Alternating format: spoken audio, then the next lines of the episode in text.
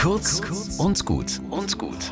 Heute mit Pfarrerin Katharina Chemnitzer. Da stößt eine Kollegin einen Stoßseufzer aus. Ich will so nicht leben.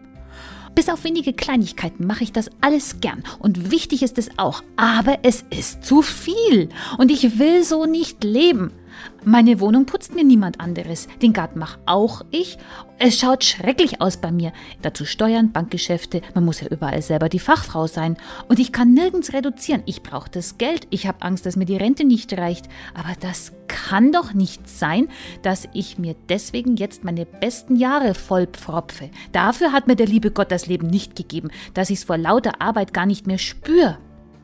Und die Reaktion der Kolleginnen? Willkommen in unserer Welt. Jeder geht es so. Was tun? Ich denke, diese Kollegin ging den ersten richtigen Schritt. Sie hat laut gesagt, ich will so nicht leben, statt sich einzureden, dass sie das müsste. Solche Selbsterkenntnis nennt die Bibel Buße. Und auf Buße folgt der Aufruf, ja dann kehr halt um, such sie, es wird Alternativen geben und vielleicht retten die dein Leben. Notfalls bete drum. Bis zum nächsten Mal.